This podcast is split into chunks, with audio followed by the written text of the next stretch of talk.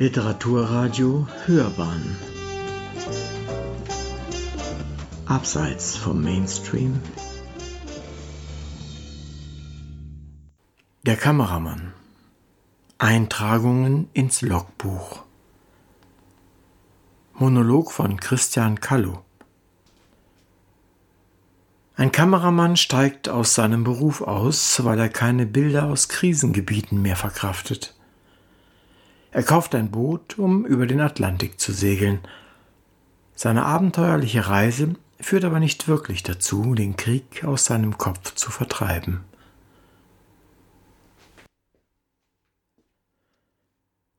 Ich bin wieder an Land, in Peters Café, in Horta auf Fayal, an der Insel der Azoren, dem Sprungbrett für Segler in den Westen, in die Karibik, gegenüber dem Hafen mit den Booten aus aller Welt. Am Ende der bunten Hafenmauer liegt die Argussa, mein Segelboot, mein kleines, hochseetüchtiges Domizil. Die Hälfte ist geschafft. Ich hatte viel zu tun die Tage. Rund um die Uhr nur Wind und Wellen, Nachdenken kam dann nicht in Frage oder grübeln über das Leben und so. Aber jetzt hat sich das Meer wieder beruhigt in der Mitte zwischen Europa und Amerika. Ein leichter Wind weht über die Hortensien auf den Hängen. Links liegt die grüne Insel São Jorge, wie ein gestreckter Degenfisch. Davor der Pico, der Vulkan, der in den Wolkenhimmel ragt, so regungslos, als müsse auch er alles erst verdauen. Endlich habe ich Zeit für Notizen. Nichts schaukelt mehr unter den Füßen. Ach, nur meine Schulter schmerzt. Mein Logbuch ist die einzige Verbindung zum nüchternen Kern der Realität, aus dem knatternden Vogel nach unten auf das blutige Geschehen, über einem Feld, um den Staub der Toten aufzuwirbeln. Im Schein des Mondes ein Schatten in der Schlucht. Der böse Geist mit Nachtsichtbrille. Im Hightech-Design einer von den gierig Aufsaugenden zu sein, die verdammt nochmal das Geschehen hautnah in die Welt schicken müssen. Und zwar um jeden Preis. In jeden Winkel aller Köpfe und mitten hinein ins Herz, weil die Leidenschaft sie antreibt, alles ungeschminkt zu zeigen, besessen von der Entlarvung der Welt, ihr alle Verzweiflung abzuringen, um einzig und allein zu zeigen, dass nichts im Einklang steht auf Erden. Aber, ach, was rede ich denn da? Ich hab's schließlich so gewollt, ich wollte den Kern meines Berufs erfüllen, als Kameramann als Zeuge der Wahrheit dem Geschehen gegenüber verpflichteter. Ich hätte auch Friedensberichterstatter werden können, einer, der nur die idyllischen Relikte der heilen Welt einfangen muss. Zum Beispiel das Leben der Zwerge in gepflegten Schrebergärten oder das Tierleben im atemberaubender Natur, bei den Wasserfällen und Geysiren, in den Tropen oder an den Polen. Ja. Ja, ich habe diesen Beruf gewählt, den ich mir als Kind immer schon vorgestellt habe. In der Welt rumreisen, in Kalifornien die Kamera hin und her zu schwenken, von einem Colt zum anderen. Ich liebte schon immer diese Westernfilme und auch den besonderen Zellulitgeruch von Filmspulen und das Knattern der Projektoren. Ich hatte selbst einen solchen Projektor noch mit Handbetrieb von meinem Vater geschenkt bekommen und auch ein paar von diesen Stan Laurel und Oliver Hardy Filmen. Du, du meine Güte, auch denen, wie die beiden vergeblich versuchen, ein Klavier eine Treppe hochzuschleppen. Oder den, ach, na ja. Und meine Mutter hat sich gefreut, wenn ich mit meinem Vater herzhaft darüber lachen konnte, auch wenn sie immer sagte, dass die Welt eine ganz andere sei.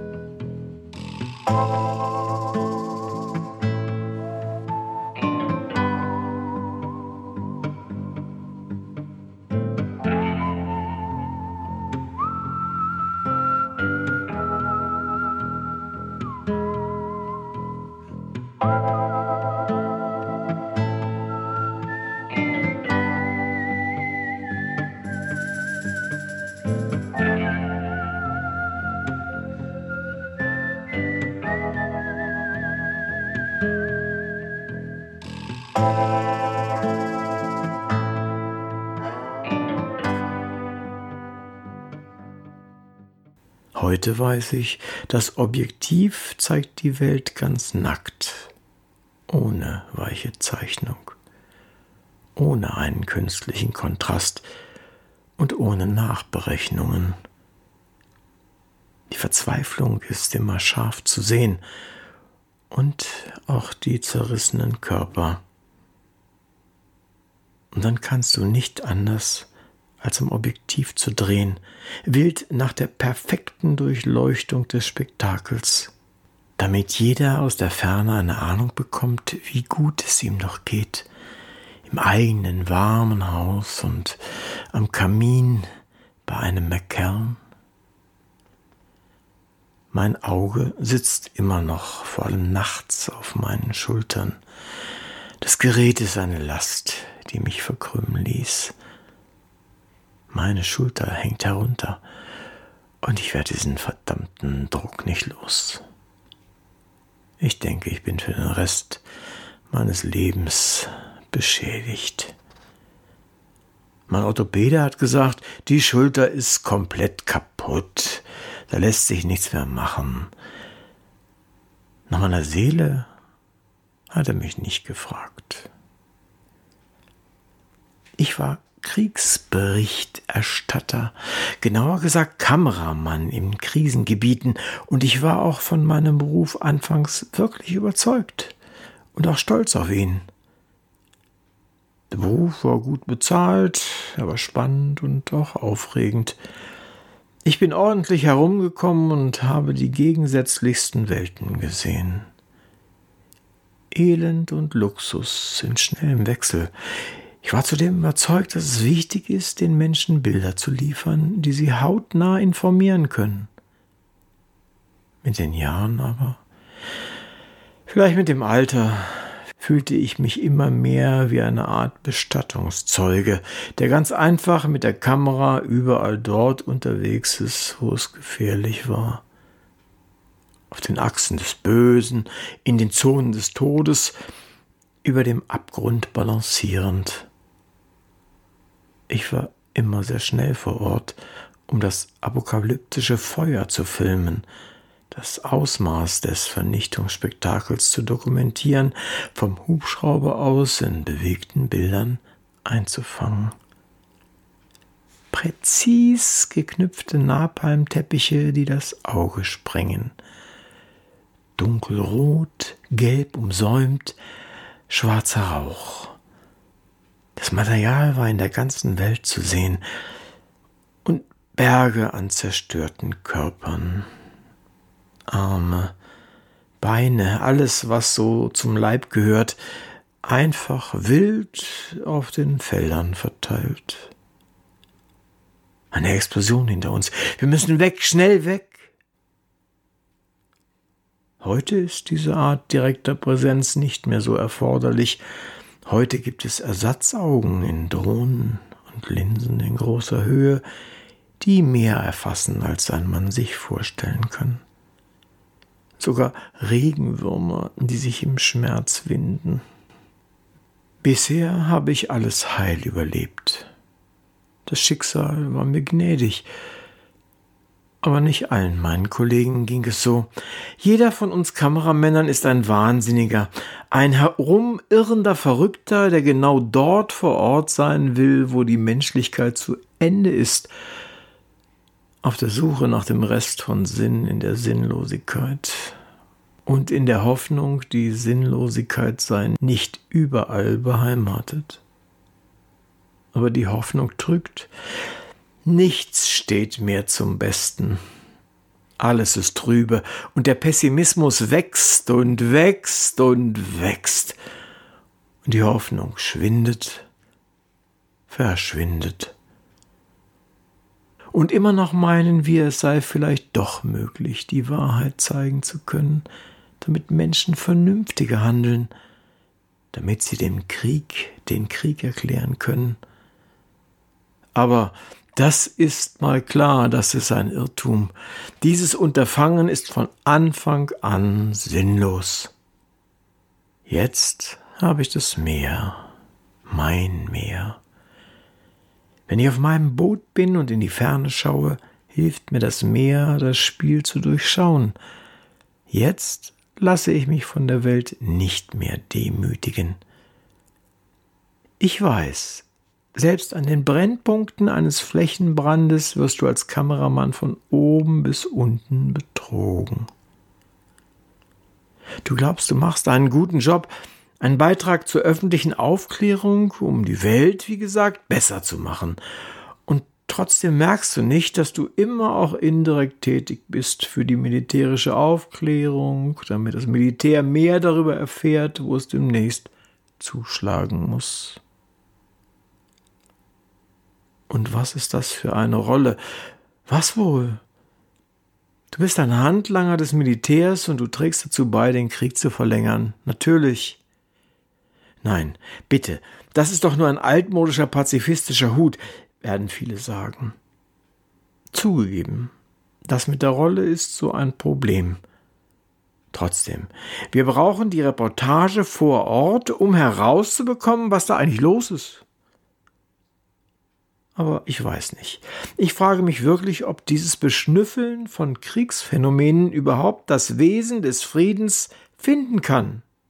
Ich habe auch einmal zu denen gehört, die den Druck der Linse am Auge spüren wollten, um zu sagen, ich will der Entdecker von bewegenden Bildern sein. Ich will auch einer sein, der die Urheberrechte für die Ablichtung von Emotionen besetzt, weil es nun einmal so ist, dass der Wert mit der Sensation steigt und am meisten proportional zur Grausamkeit. Schnappschüsse aus der Gruselkammer sind besonders viel wert eine Reportage über einen Selbstmordattentäter, wie er so seinen Gürtel umschnallt und sich in die Menge stellt, gefilmt mit einem ordentlichen Tele. Geil. Aber das ist kein Journalismus, sondern lediglich sensationslüsterne Beihilfe, sage ich euch. Und jetzt, jetzt, ha, jetzt habe ich mich von all dem verabschiedet. Das heißt nicht, dass ich die Arbeit der Ärzte ohne Grenzen zutiefst bewundere. Nein, nein, wirklich nicht. Aber ich merke eben jeden Tag deutlicher, dass ich einfach nicht mehr kann. Dass ich eine Auszeit brauche, vielleicht um mich neu zu sortieren.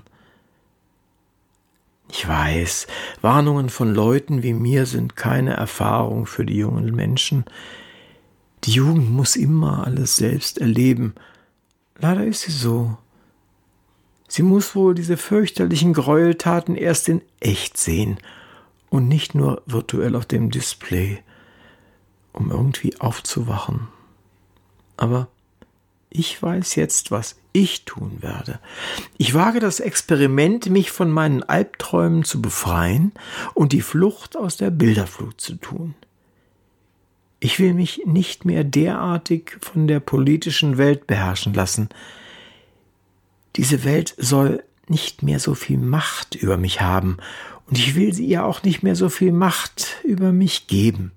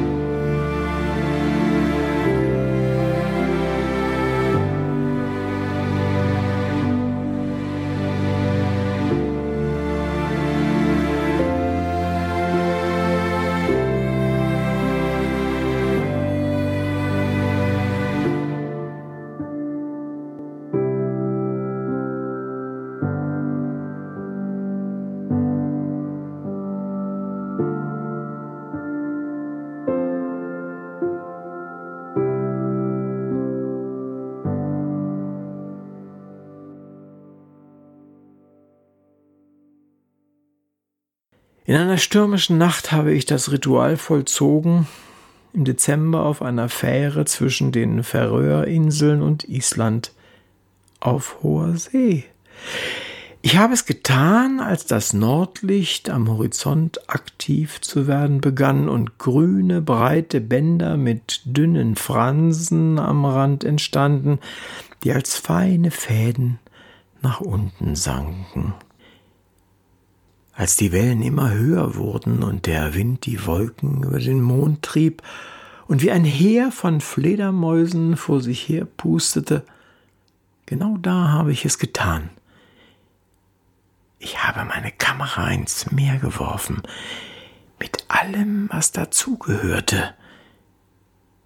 Die ganze Welt und die Bilderflut mit ihr sollen ertrinken.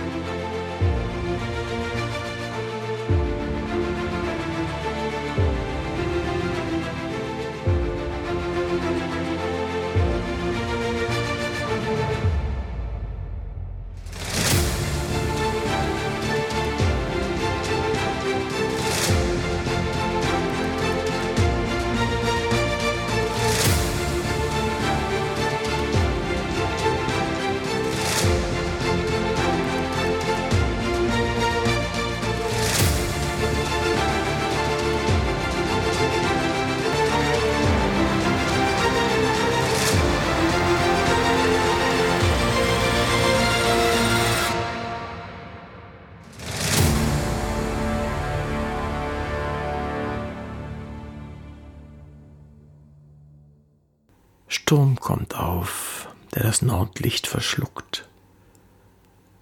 Nur noch ein Mann mit Kapitänsmütze steht an der Bar. Er hat gesehen, wie ich die Kamera auf das schwarze Wasser geschleudert habe. Ich gehe zu ihm. Er sagt nichts.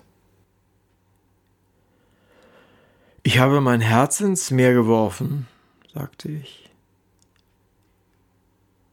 Dann stoßen wir darauf an, sagte er, mit Whisky aus einer Flasche.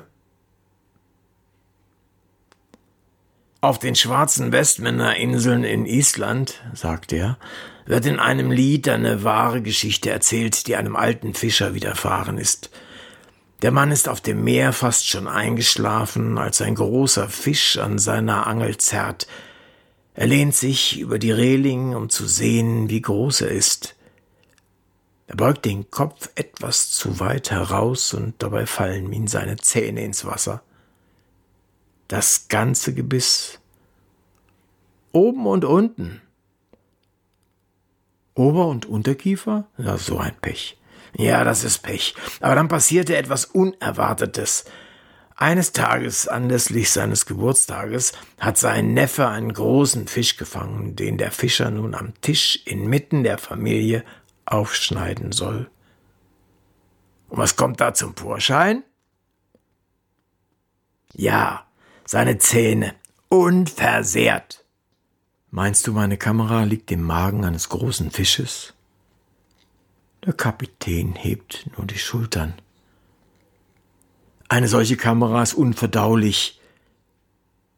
Die Kamera vielleicht, aber nicht das, was in ihr steckt. Ich beginne darüber nachzudenken und der Kapitän sagt, ich erzähle dir eine andere Geschichte. Odysseus, Per Günd und der Holländer sitzen an einem Tisch und saufen Schnaps. Einer fragt, was machen wir eigentlich hier? Das führt dazu, dass sie sich entscheiden, dieses ewige Herumirren fortan zu lassen. Wirrköpfe sind wir, sagen die blöden Bastler, irre Deppen. Wir sollten uns gegenseitig eine Zwangsjacke verordnen. Und tun Sie es? Das mit der Zwangsjacke? Das ist nicht überliefert. Auf jeden Fall tun Sie etwas Verrücktes. Sie machen ein Plumperding und, und übergießen ihn mit reichlich Rum, bis er darin schwimmt. Und dann? Dann zünden Sie ihn an, schauen zu, wie die zuckersüße Pampe langsam im Grill karamellisiert. Ja, und dann? Dann lachen sie sich halb tot über diesen Blödsinn. Odysseus, der Wandlungsreiche, ruft etwas von einer Metamorphose der erotischen Strahlung der Sirenen, die mit ihren blonden, langen Haaren ihm im Gesicht herumfuchteln, bis ihm schwindelig wurde. Und Per Günd? Der irre gewordene Per Günd erzählt, wie er den Knopfgießer mit hochprozentigen Süßigkeiten verarscht hat den Knopfgießer, der ihn erst einschmelzen und dann umwandeln wollte in einem kleinen lächerlichen Knopf, weil er nur als Egomane in der Welt herumgehurt hat und weil er auf allen möglichen Gefühlen der Schönen herumgetrampelt ist, gerade so, wie es ihm beliebte. Und dieser Holländer? Der Verdammte kann in keinem Hafen bleiben. Und was sagt Odysseus? Wir verstreuen die Asche des Plumpuddings auf dem Meer, genau dann, wenn die Nymphen auf den Wellen über das Achterdeck reiten, um das Schiff mit sich in die Tiefe zu reißen. Und alle rufen, also, auf geht's! Wagen wir es, an Herkules Säulen vorbei nach Westen zu schippern in die neue Welt, um Buße zu tun. Äh, aber jagt Dante nicht Odysseus an einem solchen Ort in die Hölle? Schließlich ist er schuld daran, dass das Perfide im Krieg am Ende siegt? Das droht allen, die in diesem Geschäft mitgemischt haben, sagt der Kapitän. Da werde ich nachdenklich. Verrat mir doch das Geheimnis des Segelns, bitte ich ihn. Er lacht und sagt, es gibt keine Geheimnisse. Du musst dein Boot kennen, in allen Teilen, bis hin zum letzten Nagel und der kleinsten Schraube. Du musst alle Handgriffe beherrschen, Segel spannen, sie einziehen und justieren. Navigation lässt sich auch lernen. Und was muss ich selbst mitbringen?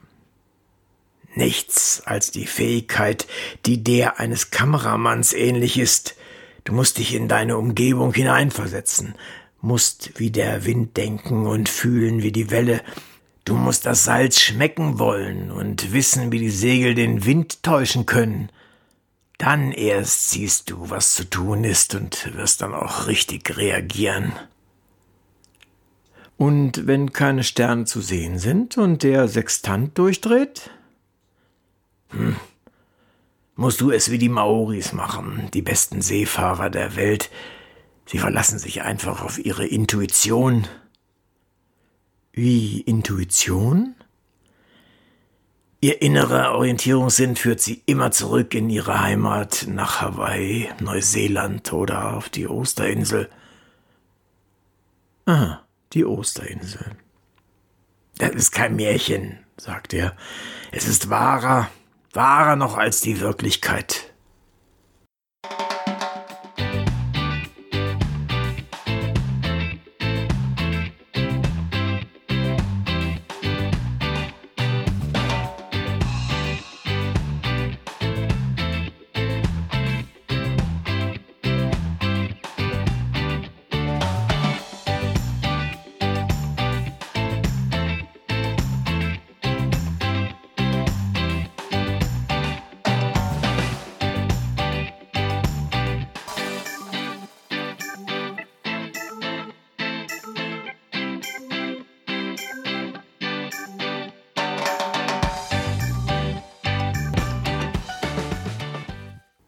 Bin immer noch in Peters Café.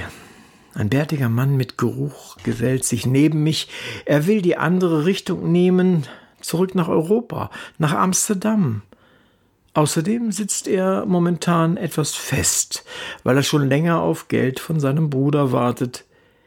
Der aber will wohl nicht. Ob ich ihm nicht etwas aushelfen könnte, meint er, nur etwas für Zigaretten.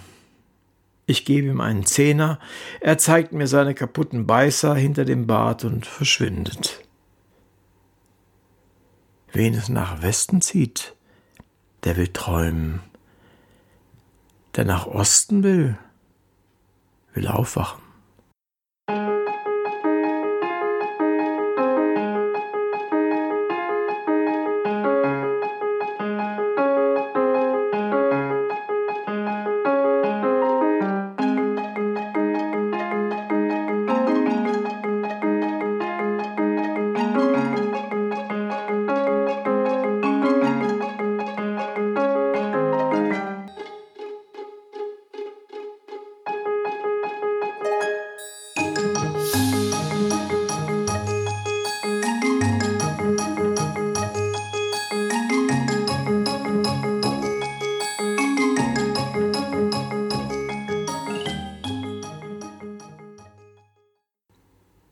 Peters Kaffee liegt am Ende der Welt.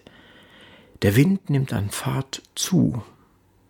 Die Hortensien strecken aus der Ferne die Köpfe nach Süden. Ich bin wieder auf Kurs. Etwas weiter weg von den Stories der Leute, die ständig nur Himmel und Hölle spielen. Himmel oder Hölle? Wohin deutet dein Finger? Ich will nach Panama, durch den Kanal in den Pazifik.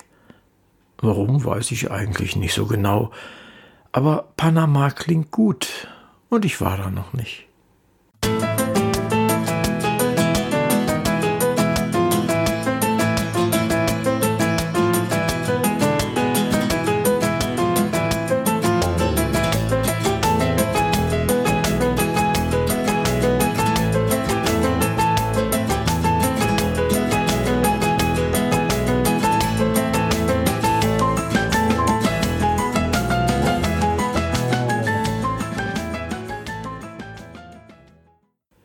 Ein windstiller Tag nach einer stürmischen Nacht. Das Meer ist wie Öl. Ich bleibe ganz bei mir, lese eine Seite in der schon feucht gewordenen göttlichen Komödie. Kanto 26 des Infernos. Odysseus hat's schon erwischt. Er büßt für seine List. Das geschieht ihm eigentlich auch ganz recht. Schließlich gibt es so etwas wie eine höhere Gerechtigkeit. Im Westen braut sich eine graue Wand zusammen. Ich muss aufpassen. Meine Seele ist das Meer und das Meer ist meine Seele. Man wird hier auch ein wenig einsilbig, wortkarg ist vielleicht das bessere Wort. Ein neuer Sturm kommt auf, diesmal grün-gelb. Sei auf der Hut, Kapitän und Steuermann. Jetzt auf und durch in das Türkise. Dem Magen gefällt es gar nicht. Fühlt sich so der aufkeimende Wahn an? Halluzinationen, die dich überfallen. Verdammt. Wo ist die Kamera? Der Einschlag rückt näher. Die Welt muss diese Bilder sehen. Break, break, break. Bulldog 7, this is Blue One. Troops in contact.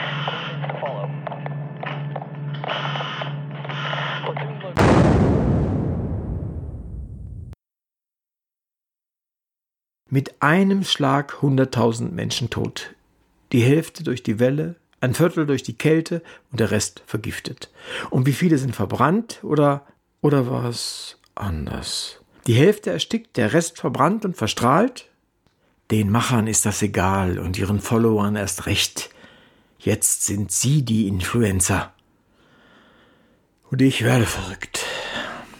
Wenn alles Asche ist, wird eine Flagge hochgezogen. Einer schaut hinauf, alle anderen auch. Die Sonne blitzt in ihren blank geputzten Stiefeln. Der Sieg gehört uns. Inmitten von Trümmern. Uns, uns. Und es ist Weihnachten. Bescherung der Orden. Für uns. Man ist gerührt, doch keiner weint dem Verlust des Mitleids und der Barmherzigkeit auch nur eine einzige Träne nach. Und die soziale Natur, was ist mit der? Kann sie weinen?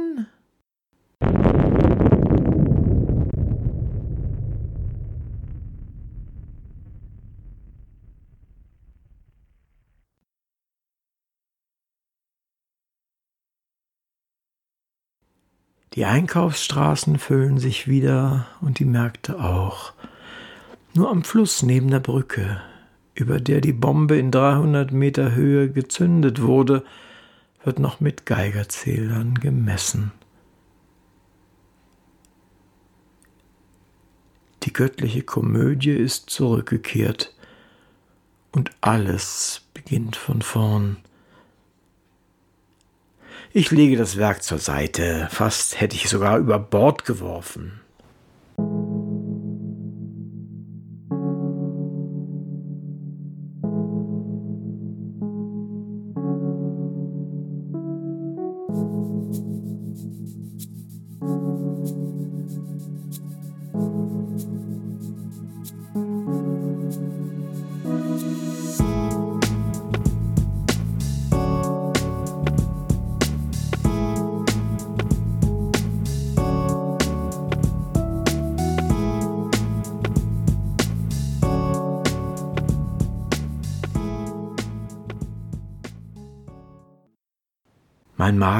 Sich wieder beruhigt.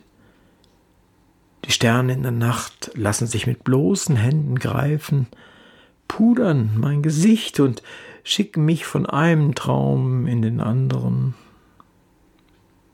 Die Sterne zu filmen oder die Wüsten der Erde, das ist eine wahre Kunst. Aber dazu wäre ich viel zu ungeschickt. Was kann ich eigentlich wirklich?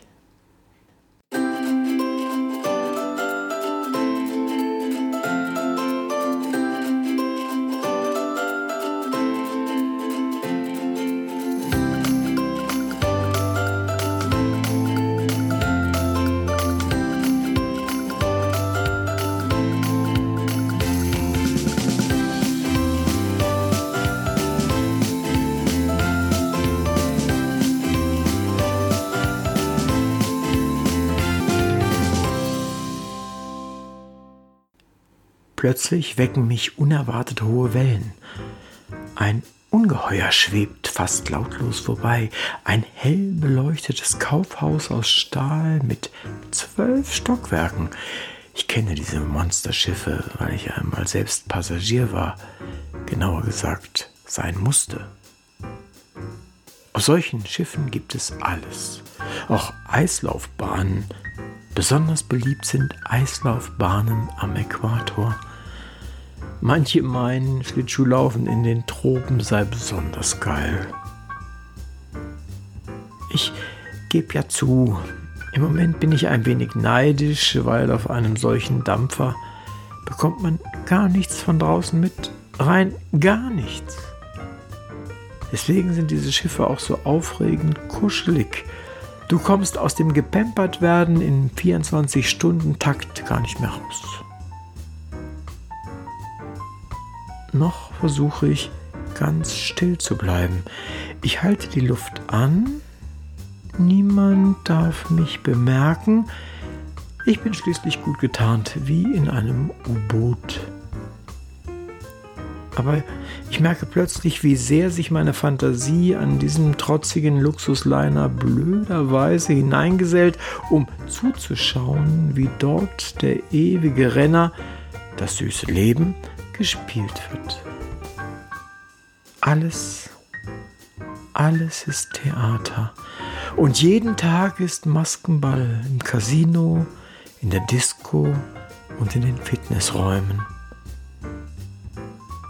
Im Grunde bin ich nur auf die Drinks bei leichter Musik an der Bar neidisch, Du sitzt da und schaust auf die knisternden Eiswürfel, die dich langsam in den Suff wiegen. Herrlich. Da ist es egal, dass nur feine Leute herumhocken.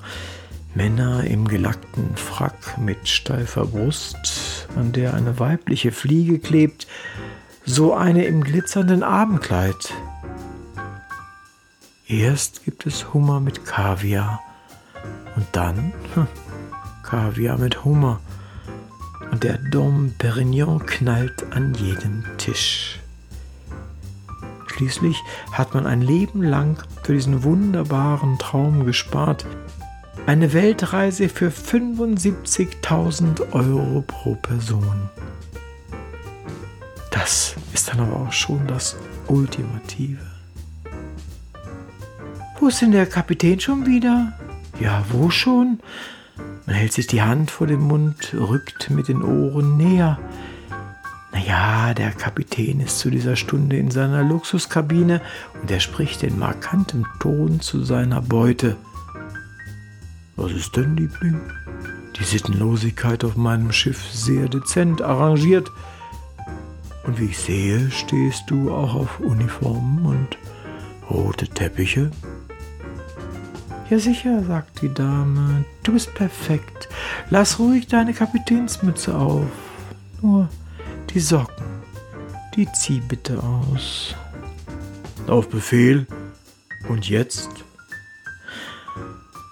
Ach, jetzt kratz mich, beiß mich. Gib mir Titel. Ja, so ist das üblich auf diesen Luxuslinern. Skandale reproduzieren die Daseinsberechtigung an Bord. Und Mit einem Mal bin ich richtig froh, nicht mehr auf einem solchen Dampfer die geschlossene Idylle filmen zu müssen, im Kreis von lauter betuchten Gartenzwergen.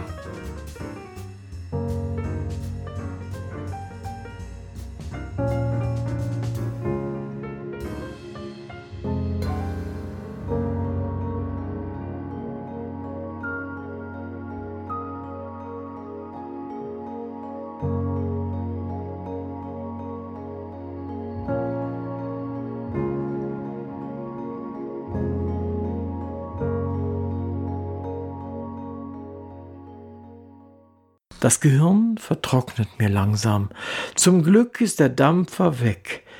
Er hat einen Rußstreifen am Himmel hinterlassen, der den Tellerrand des Meeres verschmiert. Wenn man mich entdeckt hätte, hätte man mich womöglich retten müssen.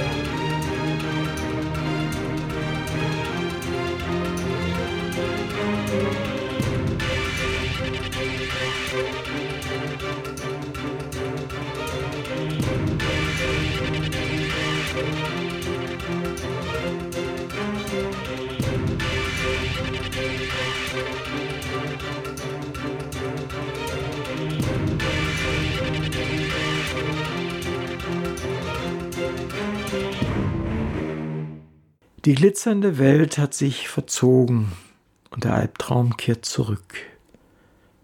Diese verdammten Bilder, sie kleben wie Teer im Hirn. Das Mädchen da hat keine Hände, es kann sich nicht die Schweißfliegen aus ihrem Gesicht vertreiben. Und dann habe ich wieder dieses scheiß Schiff vor Augen. Es hat natürlich auch ein Wettbüro. Da kannst du auf alle Katastrophen dieser Welt wetten, auf die Hungersnöte, Ernteausfälle, Pleitebanken, überhaupt auf alle negativen Trends. Nur besser du setzt nicht auf den Untergang deines eigenen Besitzes. Wer weiß denn, was das für Folgen hätte?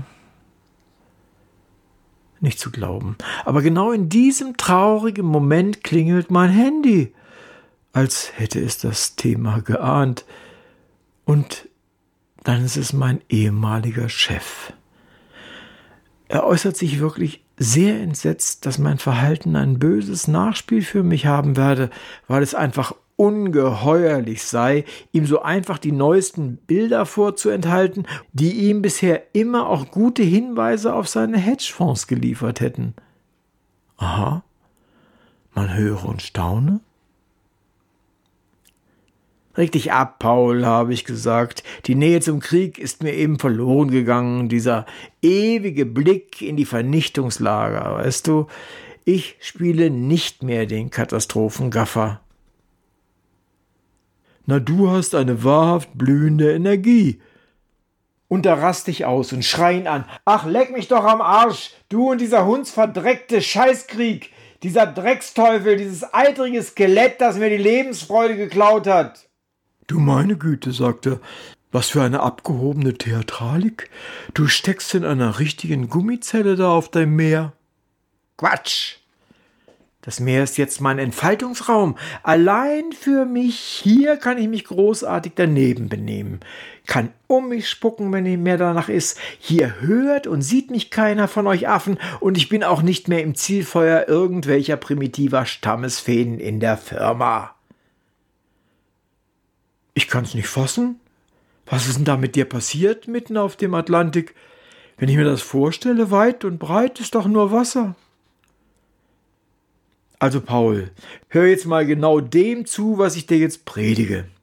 Ich habe hier alle Zeit der Welt und meinem Herzen geht es sehr gut an diesem Ort. Gut genug, um mich vom Wahn dieser Welt fernzuhalten.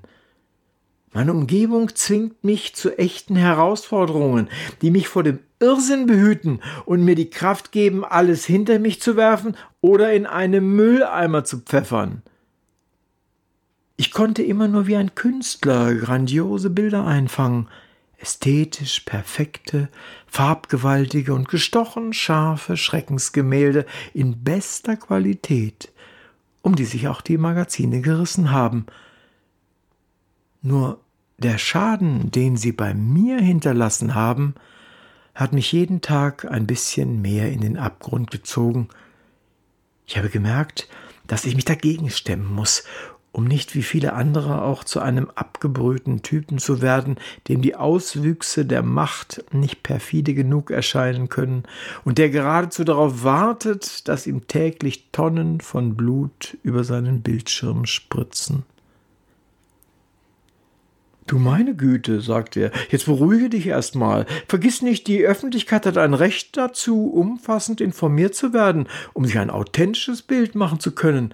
Mit wahren Fakten, keinen Fakes, wie das im Moment üblich ist, mit manipulierten Bildern, gemacht von Algorithmen, um böswillige Interessen zu bedienen?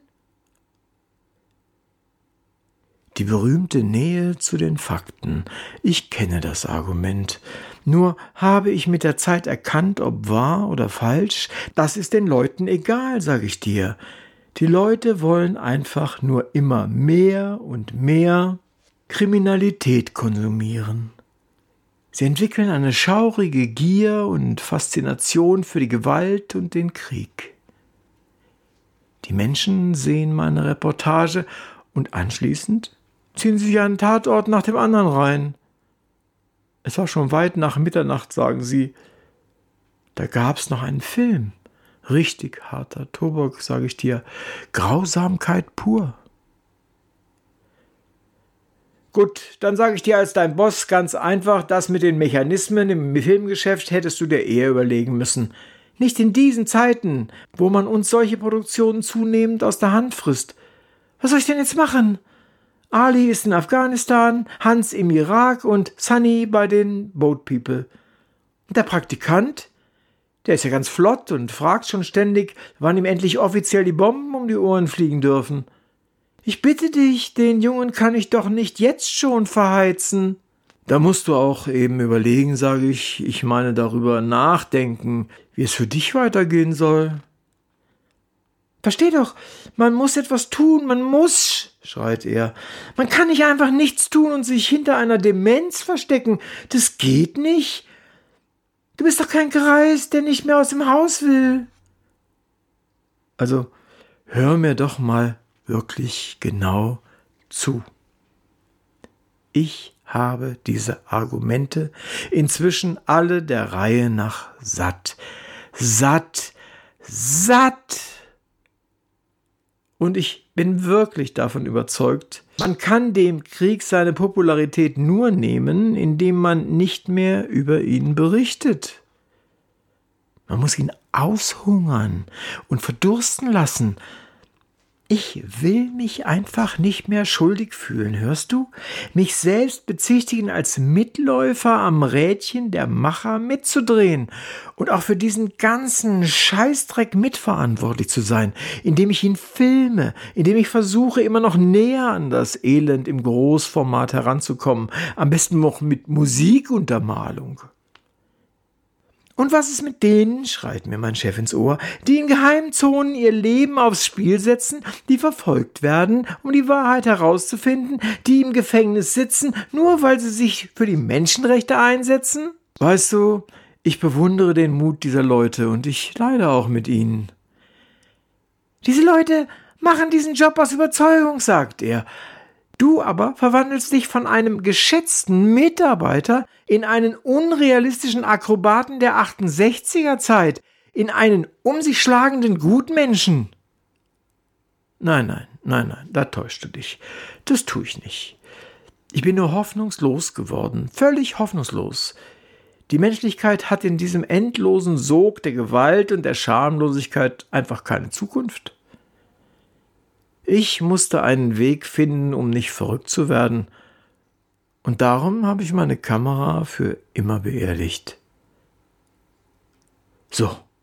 Und danach habe ich mein Handy einfach ausgeschaltet, habe den Finger drei Sekunden auf den Auslöser gedrückt und weg damit. Jetzt ist mir leichter.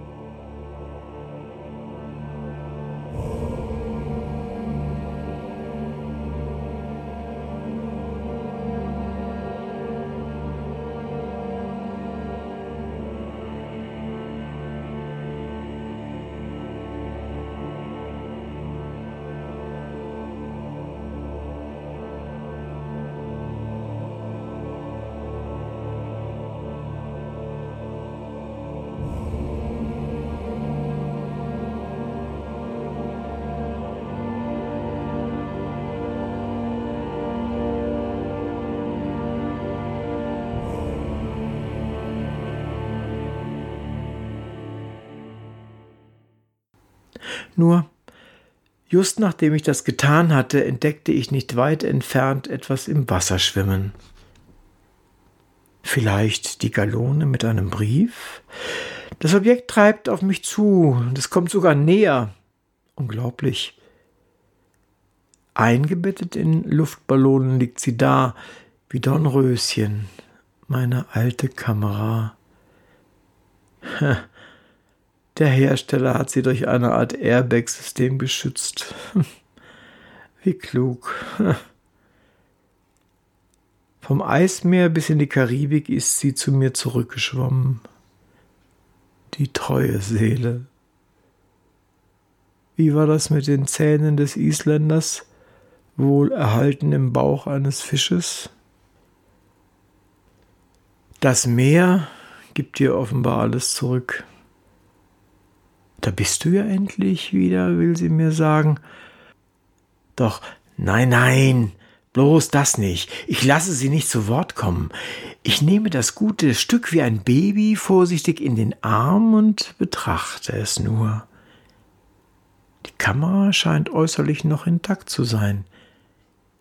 Ich lege sie vorsichtig in eine Ecke zum Trocknen und werde erst gar nicht prüfen, ob sie noch geht, Sie hat für immer ausgedient. Ich jedenfalls werde Dornröschen nicht wach küssen. Die Büchse der Pandora bleibt für mich zumindest für immer verschlossen. Darf ich nicht einfach auch mal feige sein, vor der Wahrheit fliehen, abhauen? Der letzte Schluck. Fünf Tropfen. Naja, Mann, du wolltest es so. Gott, wo immer du auch jetzt sein magst, bist mein Zeuge.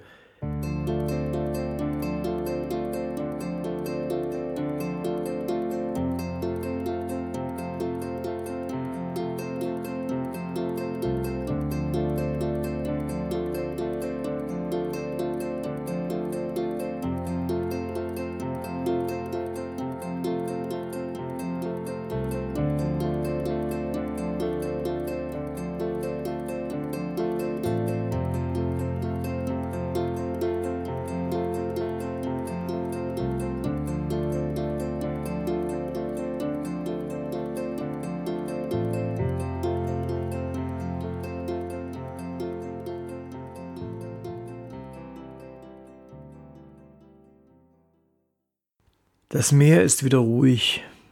Ich liege einfach nur so herum. Meine Lippen fühlen sich an wie die des Lawrence von Arabien. Wenn nichts mehr von den schlimmen Ereignissen in der Welt zu sehen wäre, könnte sie keiner nachmachen. Und all diejenigen, denen es nach Macht gelüstet oder nach Mord und Totschlag, hätten kein Publikum mehr. Das wäre doch ziemlich fad für Diktatoren, oder? Oder lügst du dir jetzt was in die eigene Tasche? Scheiße ist das. Helft mir, Odysseus, Peer Günd, Holländer, ihr Meister der Irrfahrt in stürmischen Zeiten, setzt euch her. Wenigstens können wir im Geist miteinander anstoßen. Prost, Leute. Ich würde euch gern etwas fragen, wenn das geht.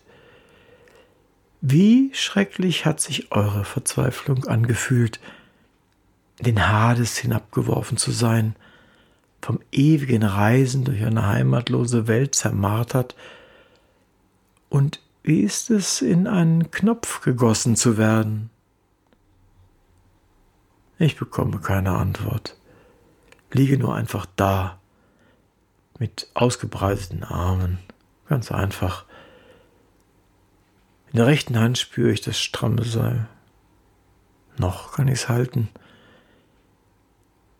Den Schwachen, der nichts mehr zu tun vermag, treibt nur noch das Schicksal umher. Irgendwohin. Vom Salz zerfressen, ausgelaugt, hat man seine Leiche gefunden. Die Leiche eines Verrückten mit seiner Kamera, die Erde ist ein blauer Ballon mit einer dünnen Haut. Ihn umhüllt eine dampfige Suppe. Wo bin ich?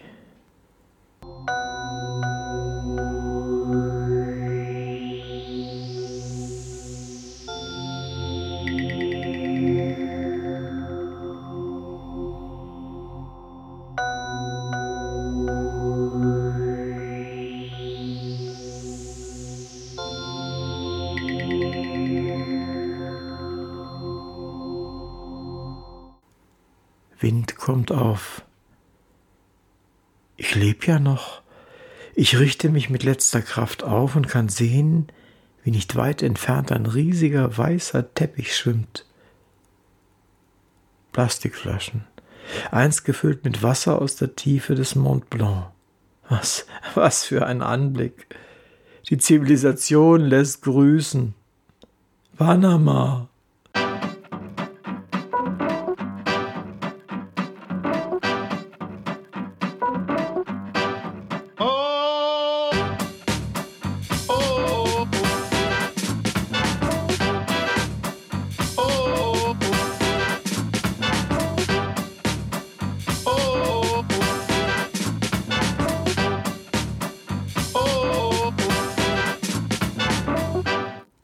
Jetzt ist blitzschnell alles vorbei.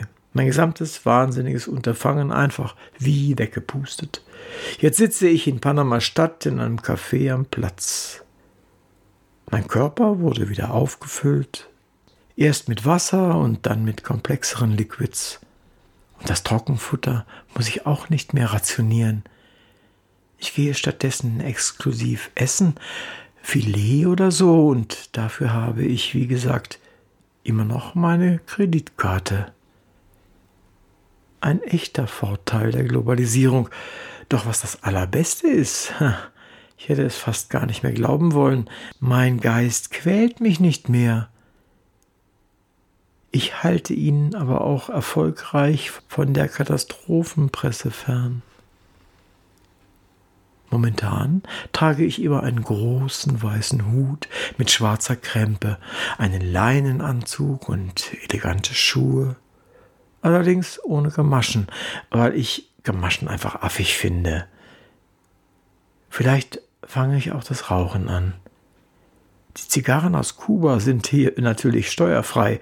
Ich muss sie ja nur anzünden und mir pro forma die Glut des Sozialismus ins Gesicht stecken. Panama mit Havanna-Zigarre steht mir ausgezeichnet. Ich weiß, ich bin jetzt zu einem Klischee geworden. Ausgelaugt und inhaltsleer, aber immer noch aus Fleisch und Blut. Ein Klischee, das die Leichtigkeit repräsentiert, ohne den geringsten depressiven Touch. Wisst ihr, diesen tragischen Ausdruck in den Augen habe ich schon. Ein Klischee, das keine sadistischen Spielchen mehr nötig hat oder das immer nur dem neuesten Kick nachläuft. Es ist schon sehr erleichternd, dass mich solche Fantasien jetzt kalt lassen, dass ich all das nicht mehr brauche, und so klingt es umso merkwürdiger, dass das Klischee von einem einfachen Sonnyboy mich sogar schützt, weil es mich aus dem Schatten in das Licht hieft. Und was ich nie geglaubt hätte, ich fühle mich in dieser Rolle so richtig sauwohl. Ich bin frisch gebadet, glatt rasiert und parfümiert, und so stolziere ich umher, looking around, looking around, und ich habe mich natürlich auch verjüngt, glaube ich jedenfalls. Vielleicht eröffne ich demnächst ein Geschäft, gleich hier. Import, Export oder so. Bier aus meiner Heimat gegen Postkarten von hier. Das Leben ist wieder so richtig schön. Ohne mein Wissen, ohne diese Bilder aus meiner Vergangenheit. Das Denken wird ad acta gelegt und die Kritik an der Welt mit ihm. Basta. Was für ein interessanter Mann, höre ich oft die Leute sprechen. Er sitzt dort im Café, täglich allein, immer am gleichen Tisch. Nie ist eine Frau zu sehen an seiner Seite. Es existiert gar keine, wird gesagt. Stimmt. Ich trage nur meine Kamera mit mir herum wie ein Schoßhündchen. Es hätte ja auch keinen Sinn, sie zu entsorgen. Die treue Seele käme ja auch immer wieder zu mir zurück. Der Mann ist sicher vom Film, wird gemunkelt. Ich sage lieber nichts dazu, auch nichts zu dem, was ganz persönlich zu mir gehört, von dem Unglück, das meiner großen Liebe widerfahren ist, als sie mich einst besucht hat im Hotel neben dem Museum. Die Rezeption flog in die Luft. Ich war gerade gegenüber dem Platz mit meiner Kamera unterwegs, als es passierte, aber Besser, ich halte das Ausmaß dieses mächtigen Knalls gut unter Verschluss in Reichweite, als dass ich es freigebe, womöglich alkoholisiert bei einem unachtsamen Schwätzchen hier und da, bei einem Tänzchen im Pavillon oder sowas, beim Schmuseblues und Bossa Nova. Ich halte mich bewusst bedeckt, ich lebe auch auf einem etwas einfacheren Niveau. Kein Fernsehen und besser keine Zeitungen, die einen wieder einsperren.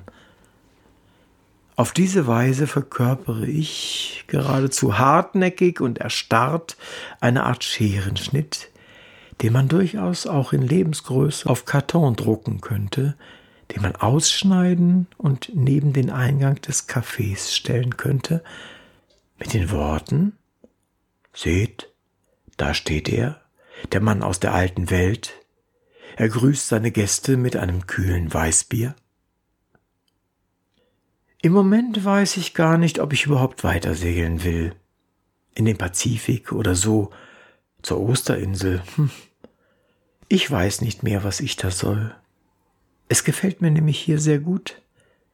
Vielleicht verkaufe ich die Agossa ich trenne mich zwar nur ungern von der Argossa, das Boot ist nämlich wirklich gut, saustark im Kampf gegen die Launen des Meeresgottes und die Intrigen, die ihm angedichtet werden.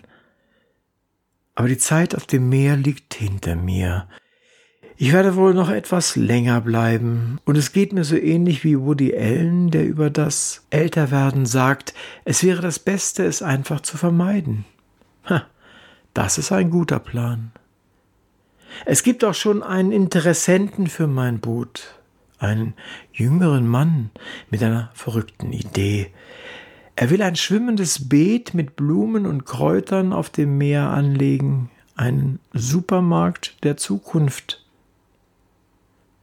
Und das Salzwasser, habe ich gefragt. Ah, das bekomme ich schon in den Griff, meint er.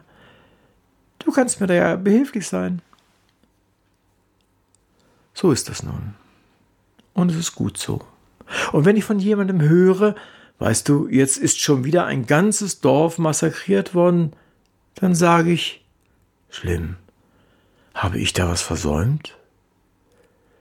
So langsam begreift auch mein Bekanntenkreis, dass ich mir nach all dem ein Recht erworben habe, in Ruhe gelassen zu werden.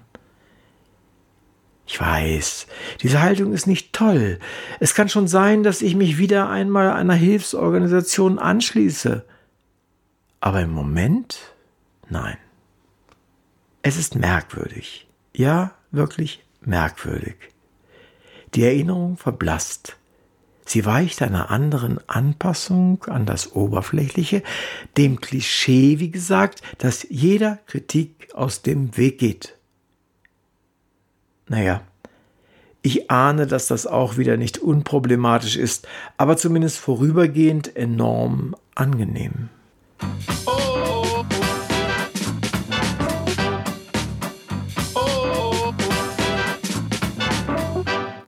Panama hat ein Opernhaus. Es gibt sogar ein Gastspiel der Oper von Manaus, Impressionen aus dem Urwald des Fitzgeraldos und die Musik von Wagner. Also bitte, wenn das nichts ist, da hat der Holländer ja endlich seinen Hafen gefunden. Das Leben ist bunt und ich merke, wie die Neugierde steigt.